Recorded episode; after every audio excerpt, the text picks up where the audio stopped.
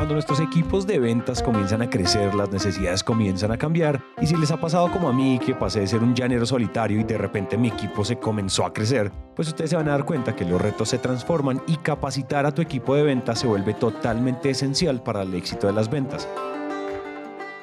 Es por eso que hoy les traemos lo que se llama, lo que se denomina, los tres errores más comunes al momento de capacitar a un equipo de ventas. Y bueno, también recuerden que si este podcast les gusta, la mejor manera de ayudarnos y hacernos muy felices es compartiéndolo con alguien o déjenos una reseña de 5 estrellas en la plataforma en la que nos estén escuchando. Y gracias por eso de antemano y ahora sí, comencemos con el episodio. Hola a todos y bienvenidos al episodio número 61 de Máquina de Ventas. Hola Daniel, ¿cómo está tu miel? Qué hermosa piel cuando tienes perroniquiel.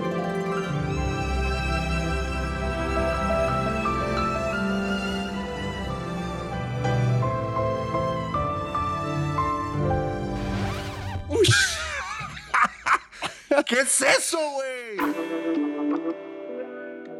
Yo voy a nada dar más el tenía dato. preparado que ondirri bandirri y ya. Pero, güey, Ah, te voy a decir algo. Me metí a rimar.io. Eso fue lo primero que me dijo. Dijo, ¿qué rima? Le puse en Google, ¿qué rima con Daniel?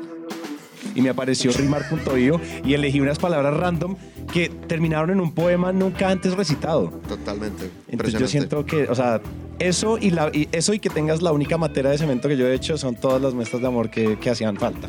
Me encanta rimar con miel y no sé qué es lo último que dijiste, ferroniquiel o qué es? Ferroniquiel, ferroniquiel, no, yo tampoco sé, pero de eso no se trata. Güey, Ah, que no te ah, agarren un poco con random. ferroniquiel en el aeropuerto, güey, porque valiendo madre. compadre. Sí, ahí sí, valiste madre. Oye, entonces, eh, tenemos una agenda apretada el día de hoy. Pasemos a la carnita Kiondoski con el tema de hoy. ¿Nos das algo de contexto? Sin duda, sin duda. Entonces, el día de hoy, chavos, bueno, para empezar, Pempe, Pempe, como dicen la raza. ¿Tú dices Pempe o no? En vez de para empezar dices Pempe. No, yo no digo Pempe. Pempe. Pempe, güey, eh, tanto tú como yo tenemos nuevo vendedor. ¿no? Ajá, tenemos nuevo vendedor. Entonces tenemos un nuevo, un nuevo vendedor en el equipo respectivamente. Y eh, el día de hoy queremos hablar de tres errores al capacitar a tu nuevo vendedor, que puede ser tu nuevo vendedor o tus, o tus nuevos vendedores. Y eh, jóvenes, les tenemos aquí a los maestros de cagarla reclutando vendedores. O sea, si para algo somos buenos es para cagarla reclutando vendedores, ¿verdad? Perdonen el francés. Eh, pero bueno, con, con nuestros aprendizajes, pues queremos darles algunas ideas para que, pa' que no las sigamos embarrando. Eh, yo ya he reclutado un buen de vendedores en mi existencia. He ayudado a varios clientes a reclutar vendedores también. Entonces, pues ya tenemos toda una serie de experiencias y de, de las cosas que definitivamente no hay que hacer. Y pues evidentemente, como es parte de la misión de este podcast, les daremos carnita de cosas de que sí hacer. Y hemos sido, y hemos sido, o sea, hemos sido, hemos encarnado los errores de los que vamos a hablar, de los que vamos a hablar acá. Yo, por mi lado, es la primera vez que recluto, que recluto eh, comercial, que recluto reps en, en Naranja Media. Entonces estoy yo como ah, recién floreciendo en el mundo de crear un equipo comercial. Entonces yo creo que aquí yo voy a tratar de, de cumplir el rol de representar, ser el proxy de la audiencia y hacer las preguntas incómodas si es que las hay. Pero hagámoslo, me encanta el plan, hagámoslo, vamos a hacerlo. O sea, tú nunca has reclutado a un vendedor. Esta es la primera vez. Ah, no, mentira, sí. Este es el segundo. Kate es la segunda persona. Yo había tenido uno prepandémicamente hablando, 2019. Ahí recluté uno Ajá. y ahí puedo hablar de aún más cagadas. Porque todo eso fue una so- un solo clusterfuck. Eso fue toda una sola tormenta de cagadones. Pardon my French. Entonces, entonces, oye, sí, es verdad, no me he acordado. Tienes toda la razón. Eso es aún más traumático. Me recordaste un trauma de mi, de mi infancia con ese primero. Entonces, nada, listo, hagámoslo. Yo lo que tengo es acompáñenme a Oye. escuchar esta triste historia. Total, mi récord fue, no, no me acuerdo si ya lo conté acá, güey, pero cuando tuvimos la agencia, eh, Oscar y yo, eso fue que 2004, 2008, güey, yo creo, y necesitamos reclutar un programador para que empezara a hacer páginas web. Nuestro récord fue tener para el mismo cargo tres programadores en, en una semana, güey. O sea, pero no, no es que fueran, no es que necesitara tres programadores, no. Necesitábamos uno, güey. Pero tuvimos tres porque uno no llegó. O sea, el día que lo recluté, el vato decidió no llegar, güey. Y, me contestó como tres, cuatro días después de que no, lo pensé bien, güey. Y me caes malo, ¿no? Ya lo que me dijo. Sí. Sí, tal cual. Y luego nos fuimos por el backup y el backup al día siguiente le hicieron una oferta en otra empresa y luego ya por fin llegó el tercero, que ese sí se quedó con nosotros un, buen rato. Pero, híjole, vato, fue... Sí, sí, sí. Un mega pues, fail. y yo, o sea, mi mega fail de 2019 fue que, o sea, reclutar, yo para mí reclutar era como, ah, sí, cualquier ser humano que respirara, calificaba perfectamente eh, y que supiera hablar, que tuviera todos los sentidos, como que supiera ver, escuchar y hablar, ya, contratado. Contratado, eres tú, eras el elegido. ¿Qué más necesitas para vender, güey? ¿Qué más necesitas si no tus cinco sentidos? Entonces, o, sea, ahí ya, o sea, de ahí desprendan toda la triste historia que, que corrió después. Eh, eh, pero bueno, sí, sí, sí. Ahorita, ahorita podemos entrar en detalles sucios.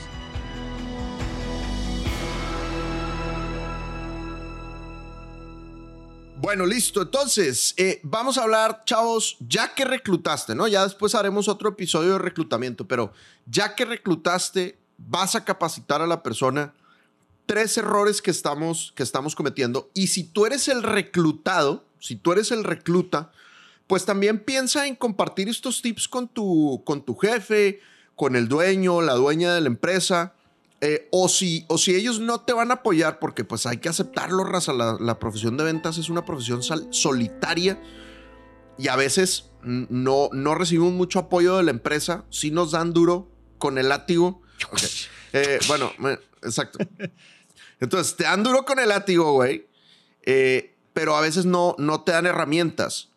Pero pues de todas maneras, las ventas a mí algo que me gusta es como es como ser dueño de tu propia empresa, incluso aunque no seas dueño tú de la empresa para la que trabajas.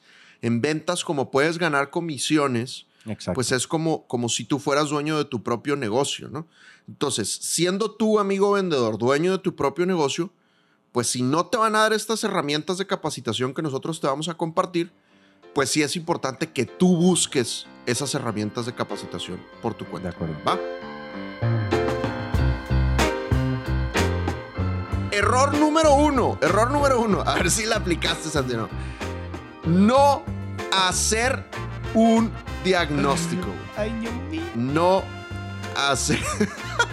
no hacer un diagnóstico, güey. Entonces, ¿a qué nos referimos con un diagnóstico? Hay unos assessments nosotros usamos uno, somos los distribuidores exclusivos en Colombia, nos pueden buscar si quieren.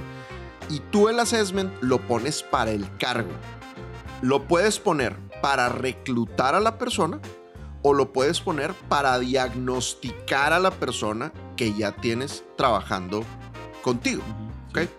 Entonces, ese assessment, dependiendo del cargo, hay para todos los cargos, compadre. O sea, hay obviamente para vendedor y si es vendedor le puedes, lo puedes evaluar para hunter o lo puedes evaluar para farmer, o lo puedes e-, evaluar, por ejemplo, para vendedor de call center, o lo puedes evaluar para gerente, director comercial, o para gerente general, presidente de compañía, y también hay para chofer, hay para mesero, hay para diseñador gráfico, hay para la profesión que tú quieras, el cargo que tú quieras, se evalúan las competencias de ese individuo.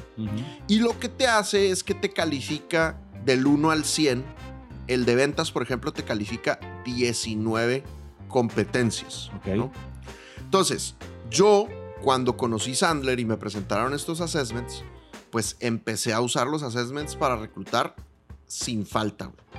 Cuestan una lana, pero sí, güey. O sea, ya hemos hablado en otros episodios de lo que te cuesta reclutar mal y es pues muchísimo más caro, güey. O sea, Em, no me acuerdo del dato porque no lo tengo aquí en mis notas, pero creo que lo que, lo que dijimos en el episodio anterior es entre 10 y 25 veces el salario anual de un vendedor. Es lo que te cuesta reclutar mal, es una, es una locura. Entonces, eh, pues reclutar mal definitivamente no conviene y a veces no, no pagamos los assessments porque decimos, no, es que cuestan mucho dinero. Pues sí, güey, pero es que te va a salir más caro no hacer un buen, no hacer un buen diagnóstico, ¿no? La última vez, güey, que yo recluté sin assessment fue, y fue, fue una estupidez, güey. Fue precisamente cuando, cuando vendimos la compañía de diseño gráfico y necesitábamos contratar un, un CEO que se quedara eh, en vez de, de, nosotros los que íbamos a ser los ex dueños. Y reclutamos sin, sin assessment porque un consultor nos ayudó, es un consultor en el que yo creo ciegamente y él le puso sus propios assessments y no usamos los assessments en los que pues yo estoy certificado porque se me olvidó, no, no por otra cosa. Y el vato duró un mes, güey.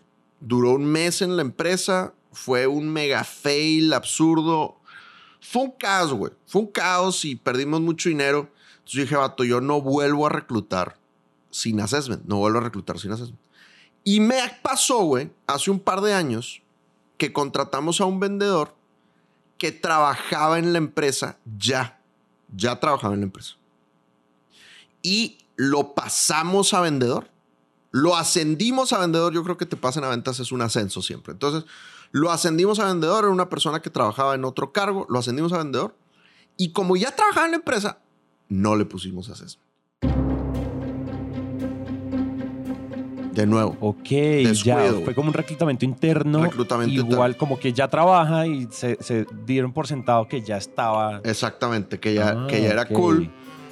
Y eh, pues tuvo suerte de principiante, le fue muy bien al principio, pero como a los seis meses no hubo manera de... Sí, güey, no hubo manera de levantar y, le estuvimos intentando como, como un año, güey. Hasta que en algún momento de desesperación yo dije, oye, ¿y si le ponemos el assessment? Y le ponemos el assessment y vato salió bajísimo, bajísimo en el assessment de ventas. Y yo dije, güey, soy un baboso, güey. O sea, ¿por qué no, si yo predico esto, cómo no le pusimos al assessment en hacer ese cambio interno, güey? ¿No?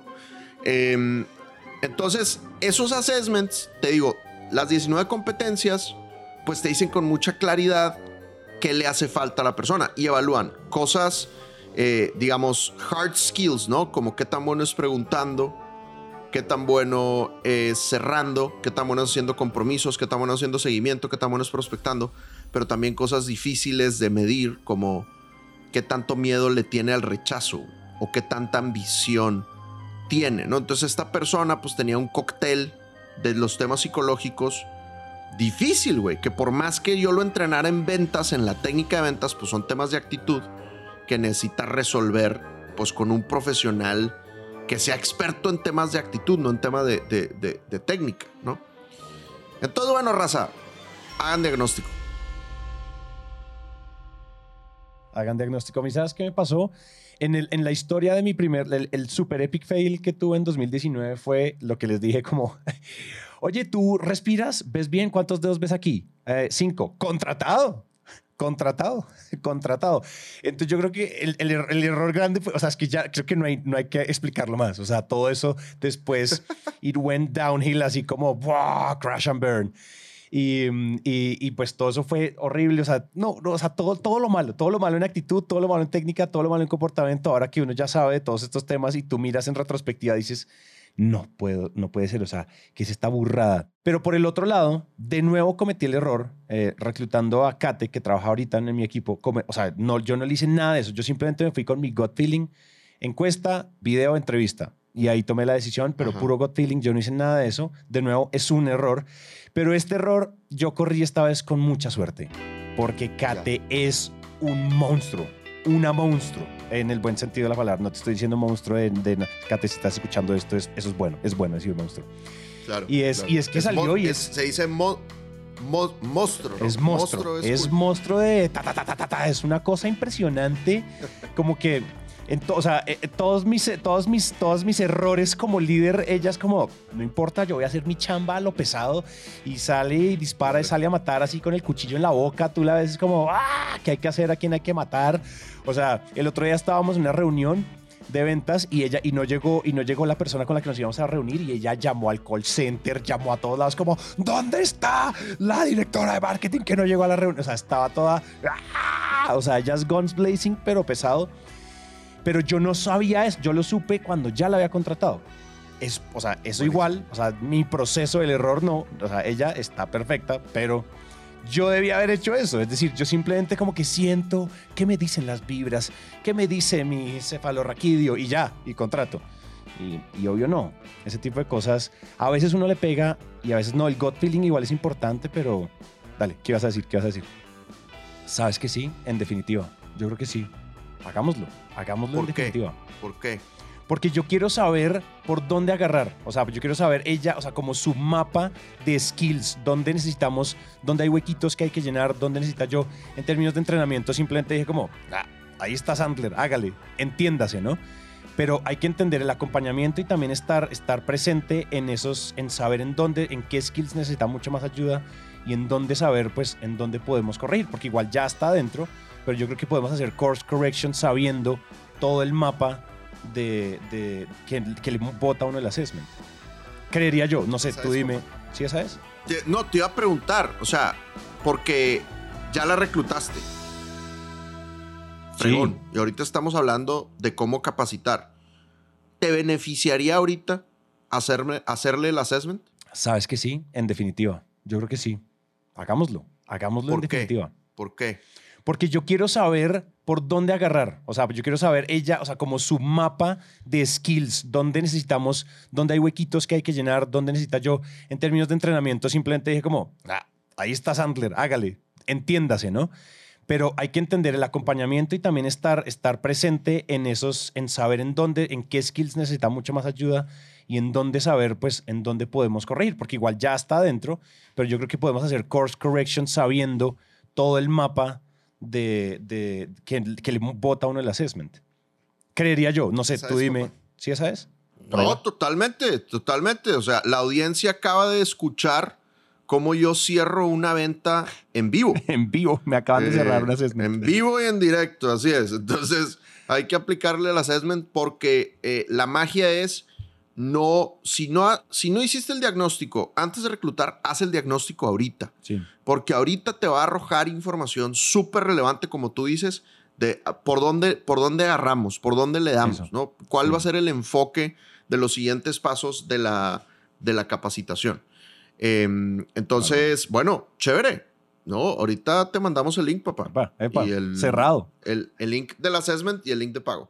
Muy bien, perfecto. Listo. Siguiente punto, jóvenes. Siguiente error. Siguiente error, güey. Este vato es el que más sucede, güey. Estoy seguro.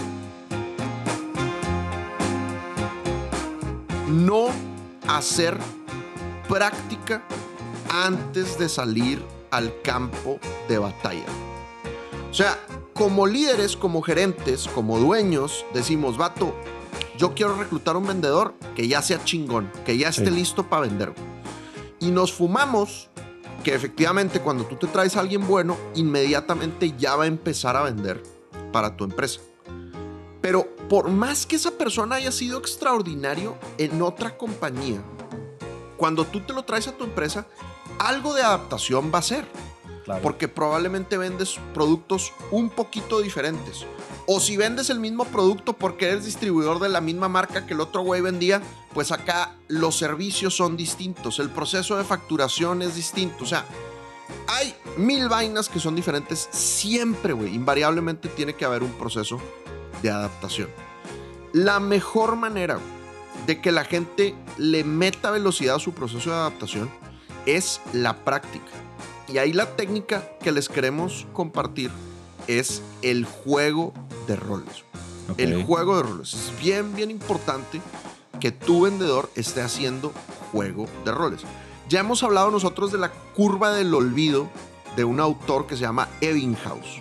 Entonces, la curva del olvido lo que dice es, cuando a ti te dan una nueva teoría, nueva información, tú tienes el 100% de la información, inmediatamente en tu cerebro está el 100% de la información. Sí. 20 minutos después, ahora solo te queda el 58% de la información. 20. Solo 20 minutos después, así es. Un día después, 24 horas después, solo te queda el 33% de la información. y 31 días después te queda solo el 21% de la información. Entonces, cuando tú vas a entrenar a tu vendedor en nuevas técnicas, oye, el nuevo, el speech comercial, porque ahora tiene que dominar este speech comercial. O acabamos de sacar un nuevo producto, entonces hay que hacer un speech comercial diferente para el producto. O, oye, quiero que mi vendedor se entrene en el embudo del dolor. Quiero que mi vendedor se entrene en cómo pedir la cita con el tomador de decisión. Cuando tú le entregas la teoría en el entrenamiento, inmediatamente lo que tienes que hacer para que se le quede más la información es que lo ponga en práctica en ese momento. ¿Qué es lo que generalmente hacemos? Ya te di el entrenamiento, sal al mundo real a aplicarlo. Pero, vato, eso, eso es gravísimo porque es como si yo eh, ayer hablé con un, con un prospecto que va a competir en parapente, güey. Ajá, ¿Tú, tú, tú te has aventado esas Claro, claro, parapente. Espectacular experiencia. Ni de, ni de pedo me le mido. El vato está en Holanda, güey, en una competencia mundial planetaria de parapente. Galáctica. Entonces, imagínate, güey, que yo te doy, ves un video en YouTube, güey, de cómo volar en parapente, güey. Y inmediatamente te digo, listo, vete a volar en parapente, pero sin, sin coach, sin simulador, no en bajito, sino ya, güey. O sea, aviéntate de la montaña, güey, más alta, güey. Ajá, después del video de YouTube. Después del video de YouTube, güey. Pues, vato, probablemente, güey, te vuelves una persona muy demandable en ese momento, me explico. O sea, estás haciendo algo demasiado, demasiado inseguro, güey. Tiene que haber pasos de práctica previos, ¿no? Lo mismo si ves el video de YouTube de buceo, güey. Igual, lánzate, compadre. Sin instructor, sin práctica, sin meterte a la piscina chiquita, nada. Lánzate, güey, a mar profundo, güey, a bucear. Pues, vato, te vas a morir, güey. Eso hacemos en ventas todo el tiempo, güey. Todo el tiempo. Damos la teoría. Bueno, para empezar, chévere si diste taller de ventas, ¿no? O sea, como ahí ya, vas. Ya dar. Ya, ya vas de gane, güey, compadre. Sí. Pero después de eso, inmediatamente, bueno, ve al mundo real a practicar. Entonces, estás metiendo a la raza en, en una situación bien, bien complicada. Y por eso a la gente no le gustan las ventas, güey. Porque a la gente la están mandando a la guerra sin fusil todo el tiempo. Y la gran mayoría de las personas dicen, no, es que a mí no me gusta vender. Sí, gente, güey, que eh, ya estudió dos ingenierías, güey, y tiene tres MBAs, güey. No, es que a mí no me gusta vender porque es que no se me da. Vato, eres muy inteligente. Lo que pasa es que no lo has, no lo has practicado, güey. Sí. Entonces, juego de roles. Y sabes que me, acaba, me acabas de. Esto fue iluminación total en, en, Bueno, o sea, que eso lo tengo que empezar a hacer claramente yo aquí internamente. Pero hay algo que, que, que yo siento y es. Fíjate que esa es nuestra historia. O sea, como tú, como, no como amigo, sino como coach, eh, mentor, mentí. Y es que yo, a mí me, yo me metí una obsesionada violenta con Sandler por a tipo 2020, ¿te acuerdas? Y ahí es donde yo entré, donde además empieza máquina de ventas como documentando este proceso. Y lo que estaba pasando era que yo iba a Sales Mastery o eh, entraba a ver fundamentos, sesión de fundamentos y de una salía y yo tenía reuniones, reuniones, reuniones y yo era, ah, bueno, hoy aprendimos acuerdo previo, hoy aprendimos a reversear, hoy aprendimos a no sé qué, a hacer preguntas, hoy aprendimos a calificar presupuesto, hoy aprendimos a... Entonces yo iba otra vez y ti, ti, ti, ti, ti, preguntas, no supe esto, eh, la cagué en esto, la embarré en esto, voy, vuelvo y pregunto. Siguiente sesión. Entonces está uno todo el tiempo, no es como el problema es pensar, ¿sabes qué, ¿sabes qué estaba pensando? Que el problema es pensar que el entrenamiento es un momento finito. El entrenamiento en realidad es infinito. Y creo que ustedes, o sea, Sandler tenía el eslogan de la clave del reforzamiento o el poder del reforzamiento, algo así. Es todo el tiempo estar ahí, todo el tiempo estar ahí. O sea, el entrenamiento nunca acaba, incluso en la gente muy senior. Porque, por eso, o sea, yo sí, ahorita, o sea, lo acabo de entender, acabo de formalizar un poco porque, digamos, yo me volví bueno en esto, aparte porque le cogí mucho gusto, pero era por eso, porque uno todo el tiempo está saltando rápido a la práctica, saltando rápido a la práctica. Incluso yo no tenía, o sea, juegos de roles, Sales Master hizo un espacio para hacer juegos de roles. Entonces, fíjate que... Procuramos que sea la gran mayoría de juegos de roles, güey.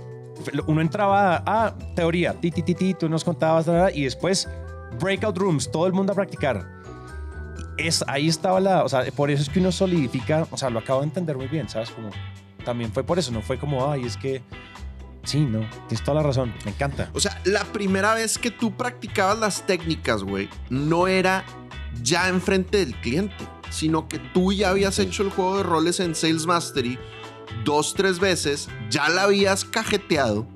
Tus colegas ya te habían dicho, güey, mejor aquí, o cambia tu cara, güey, o no te piques el moco cuando estás haciendo la pregunta, güey. Y entonces, ya que ibas con el cliente, ya habías practicado en un ambiente seguro, güey. Exactamente. De nuevo, en la clase de buceo, ya habías buceado en la piscina, ya estás más listo para salir a mar, a mar abierto. Güey. Sales Mastery es Y la mayoría de la raza no lo hace, güey. Exactamente, Sales Mastery de Fantástico. Entonces, bueno, clave, güey. Clave, Oye, clave. Yo tenía clave. una, pregunta pequeña sobre este tema. Dale, dale.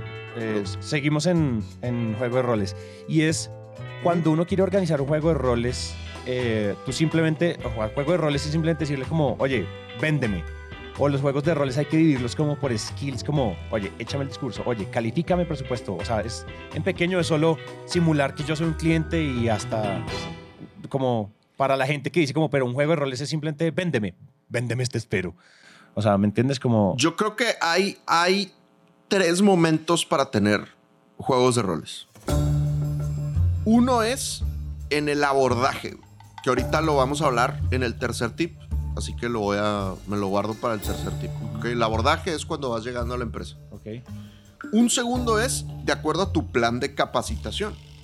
Es decir, todo el tiempo, hablábamos en el episodio pasado del triángulo del yo, hay que estarle echando abono a la mente. Todo el tiempo hay que estar creciendo. Entonces, en las capacitaciones de ventas, tiene que haber juego de roles. En las capacitaciones de producto, tiene que haber juego de roles.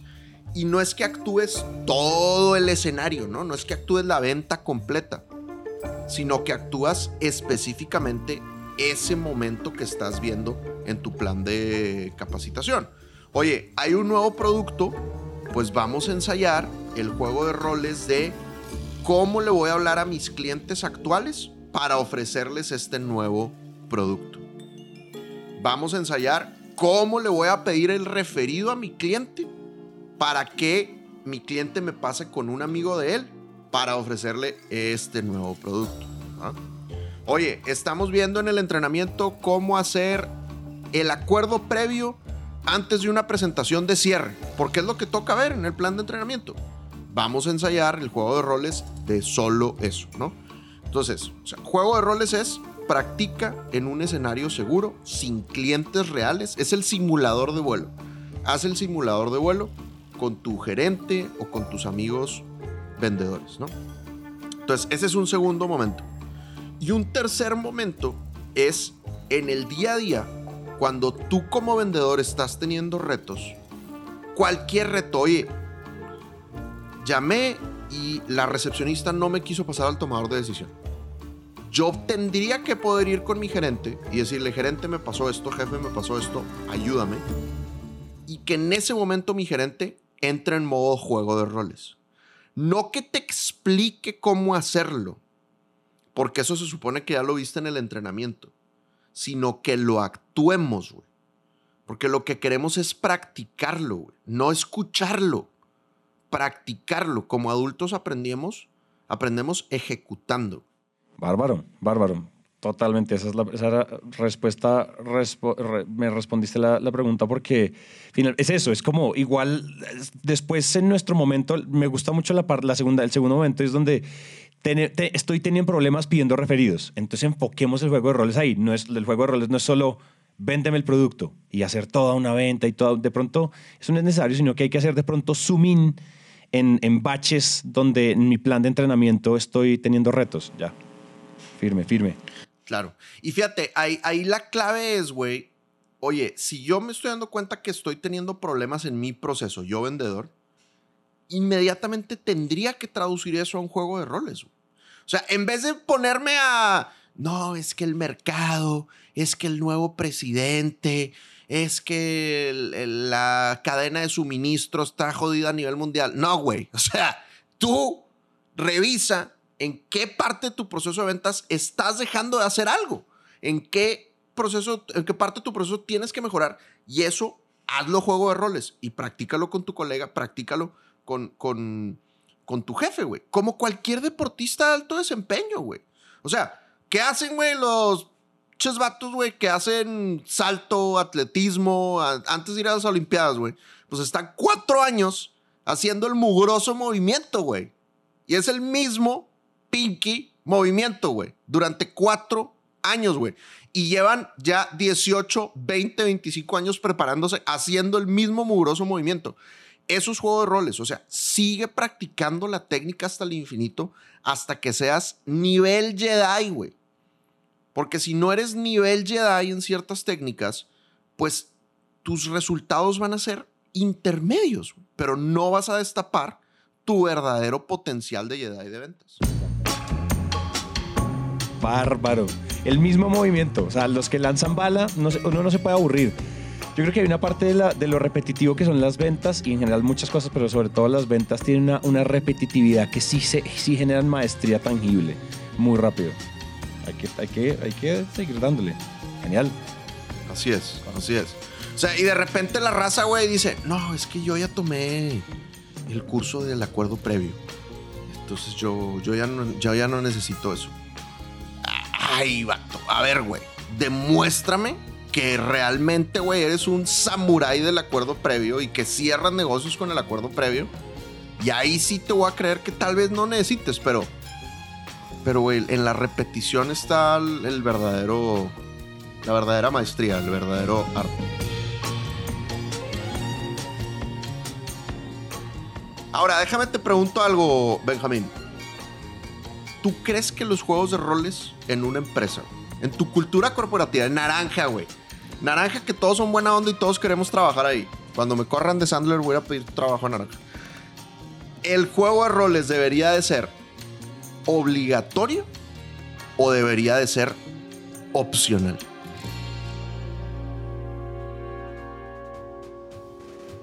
Yo la verdad creo que debería ser obligatorio.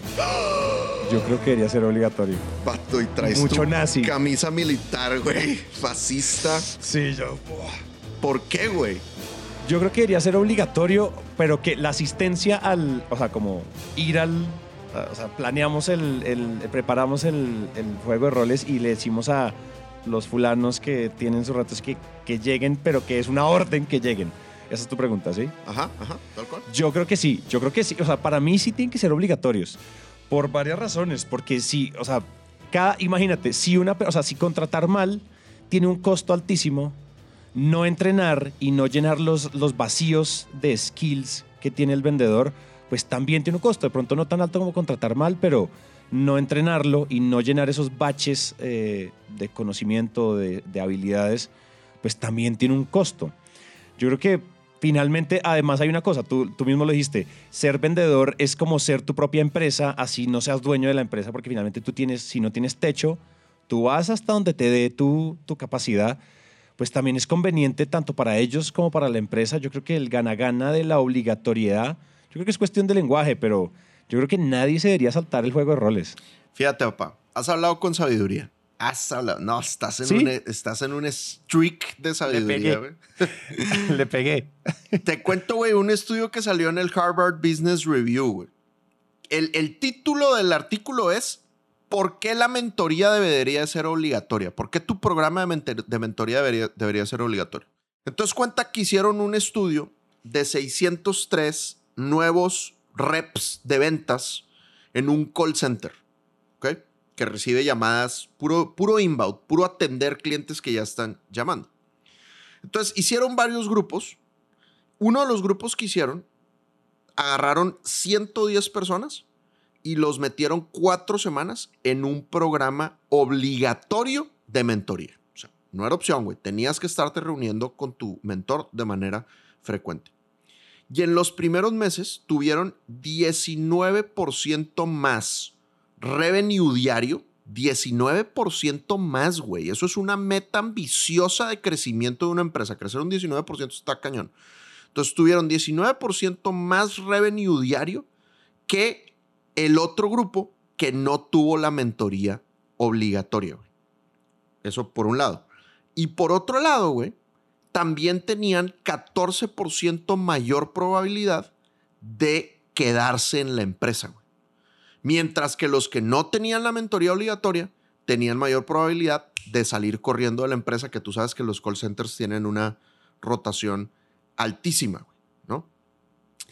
Y entonces, los que escriben el, estudio, que se los vamos a poner en las notas del, del episodio, lo que dicen es, si tú no lo vuelves obligatorio, la gran mayoría de la gente que no quiere la mentoría es la gente que lo necesita, güey. O sea, la gente que dice, no, no, no, yo no necesito coaching. No, no, no, yo no necesito juego de roles. Probablemente son los que más lo necesitan, güey. Entonces, si tú dejas esas cosas a la opción, pues vas a tener gente que va a tolerar sus resultados promedio, su desempeño promedio, y que no son los deportistas de alto desempeño. Entonces, si lo vuelves obligatorio, pues tienes una mayor probabilidad de que la gente aprenda nuevas técnicas, practique lo nuevo en los juegos de roles y cuando vaya y ejecute, pues mucho más fácil que dé resultados. Claro, claro, sí, definitivamente. Y es que yo creo que también hay una, el, el ¿Cómo es que dicen? La ignorancia es orgullosa. Hay un dicho, no me acuerdo que mi abuela decía algo así, la ignorancia es atrevida, orgullosa. Y es que cuando uno es, cuando uno ignora, cuando uno es ignorante en un tema, cuando uno siente que se las sabes todas, en realidad es porque no se las sabe. Y es porque, no, no, no, yo creo que, no, yo ya estoy bien, yo ya estoy bien, así me funciona. En cambio, uno lo que necesita también, y yo creo que eso uno también lo mide en el assessment inicial, y es como, o sea, el hambre por aprender, el hambre por, si, si entra alguien junior, la gracia es que entre con hambre de saber de acuerdo. Oye, entonces le hemos pegado al perro. Es obligatoria. Debería ser, güey. Sí, o sea, es que pues es como tener un equipo de, deportivo y, decir, ah, los entrenamientos son opcionales, güey. Si quieres venir, chévere, y si no quieres venir, pues no, tranquilo, no vengas. no existirían los Cristianos Ronaldos, ni los Messis, ni los Kobe's, ni los Jordans, ni nada, si no hubiera sido obligatoria. Exactamente, güey. 100%. Bueno, muy bien. Qué bárbaro. Ahí te va la tercera, Papa Lord. La tercera es no tener un programa de abordaje o no tener suficiente frecuencia en el abordaje. Ya esta vato yo sí la he embarrado, güey, 500 mil, 800 veces. O sea, el abordaje. A mí me suena que yo también. Muy bien. El abordaje, güey. Y, esto, por cierto, igual y tú que, que, apenas has reclutado dos vendedores, tal vez no, no te vas a identificar tanto en ventas, pero te, te puedes identificar en cualquier otro cargo, güey. En cualquier otro cargo. O sea, el abordaje, que en inglés le dicen el, el onboarding, es ya que recluté, pues cómo abordo a mi empleado a la empresa. Entonces, en Sandler, lo que le sugerimos a la gente es tener un plan de abordaje de seis meses. Por lo menos de tres meses, pero idealmente de seis meses. Que sea como, como, como el, el, currículum de una materia cuando entras a la universidad. O sea, cuando tú entras a la universidad, pues los profesores juiciosos te entregan dos, tres páginas del programa de todo el semestre te dicen, esto vamos a ver la semana 1, esto es la semana 2, aquí va a haber exámenes, etcétera, etcétera. Estos son los capítulos, estas son las tareas, güey. Todo te lo entregan. Así tenemos que tener nuestro documento que sea nuestro programa de abordaje. Entonces, cada semana, el vendedor nuevo tiene que saber, a ver, esta semana, ¿a quién tengo que entrevistar que ya haya trabajado en la empresa? Eh, ¿Qué sesiones de capacitación tengo que asistir? Qué videos tengo que ver, qué capacitaciones de producto y muy importante, qué juego de roles vamos a practicar al final de la semana. De manera obligatoria. De manera obligatoria, exactamente. Entonces, oye, todos los viernes, güey, a las 3 o a las 4, lo que tú quieras, ¿verdad? Si aplicas el viernes chilango, pues antes a las 12 o a la 1, güey. Vas a tener juego de roles con tu gerente, en donde la primera semana el juego de roles es practicar tu speech comercial. La segunda semana, el juego de roles es practicar una llamada en frío. La tercera semana, el juego de roles es practicar el acuerdo previo. La cuarta semana es practicar el embudo del dolor. Y así, güey. Entonces es definir, a ver, ¿cuáles son las jugadas maestras que yo necesito que mi vendedor domine ya para salir a vender? Define esas 10, 15 jugadas maestras. Por ejemplo, en mi caso, yo sé que es speech comercial, yo sé que es atender llamadas de gente que nos busca, ¿ok? Porque los vendedores cuando yo los contrato al principio no quiero que salgan a prospectar, sino solo que quiero que atiendan a los inbound. Ok, ok. Sé que tiene que dominar el acuerdo previo y el embudo del dolor. Y muy importante, una jugada maestra clave para mí es monetizar el dolor. O sea, mi vendedor al mes ya tiene que saber cómo ayudarle al cliente a calcular cuánto dinero está perdiendo por no estar capacitado en ventas. ¿Ok? Entonces, todas esas jugadas maestras que yo las tengo mapeadas, pues cada viernes vamos practicando cada una de esas. Y el vato ya sabe, oye, esta semana todo lo que veas tiene que ser para capacitarte porque al final, el viernes vamos a practicar cómo monetizar el embudo del dolor. Yo le comparto videos también de mis procesos de ventas para que vea las situaciones reales. Les pido que me acompañen. O sea, todo el abordaje tiene que ser un programa diseñado, ¿no? Entonces, un error es o no tener programa de abordaje y es como, bienvenido, güey, fluyamos.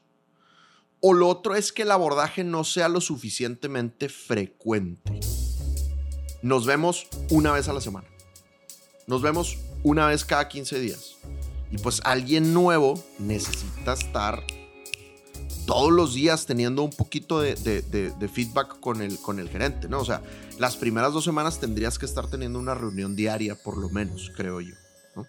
Oye, en onboarding, en, en este, en este proceso de abordaje, tú, o en términos para, particularmente para nuevos, para nuevos reps, para nuevos comerciales, independiente, farmers, hunters, lo que sea, el shadowing es algo cool, es decir, como que él entre a todas las llamadas contigo, que esté contigo por todos lados, si esto es físico y hay que ir a, a visitar clientes, que esté contigo como pegado, como, mejor dicho, ahí como grapado, si a mes. ¿Eso tiene sentido? ¿Eso? Yo soy muy fan, muy fan, pero lo importante es que lo hagas de una manera estructurada. Ok.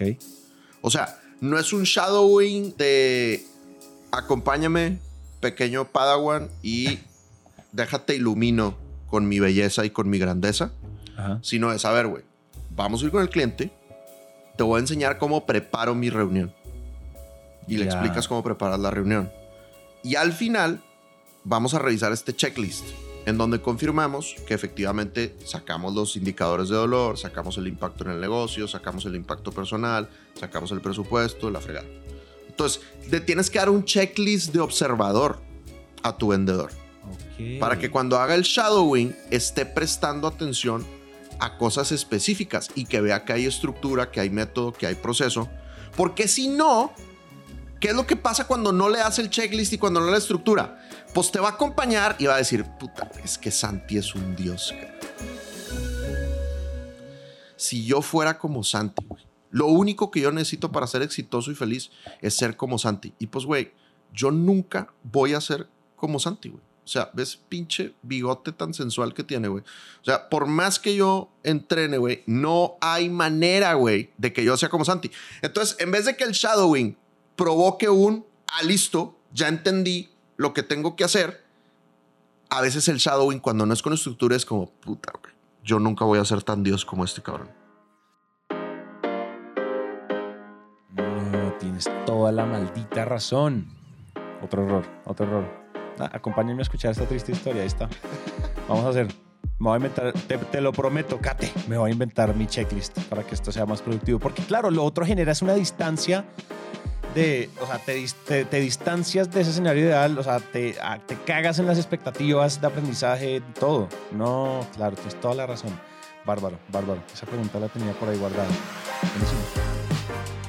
Bueno, Papa Lardy, ahí los tienes, güey. Ahí tienes los tres errores. Número uno es no hacer el diagnóstico.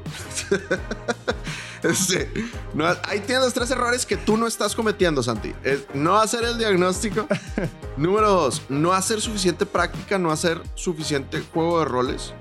Y número tres, no tener un plan de abordaje o no tener un plan de abordaje con la frecuencia eh, intensa requerida.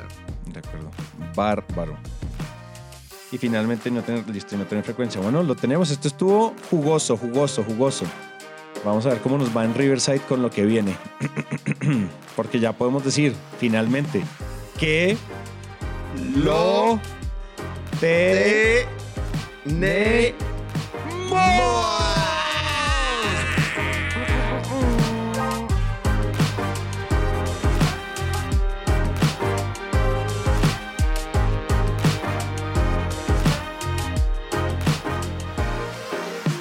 Hasta aquí llegamos con el episodio de hoy. Recuerden que si esto les sirve a alguien, por favor compártanlo. Y para mantenernos conectados, recuerden que podemos hablar por redes sociales. En Instagram, Dan aparece como arroba Sandler Dan Macías y yo como arroba Santi. Y en LinkedIn como Dan Macías y Santiago Cortés Calle. Nos vemos entonces en el siguiente episodio.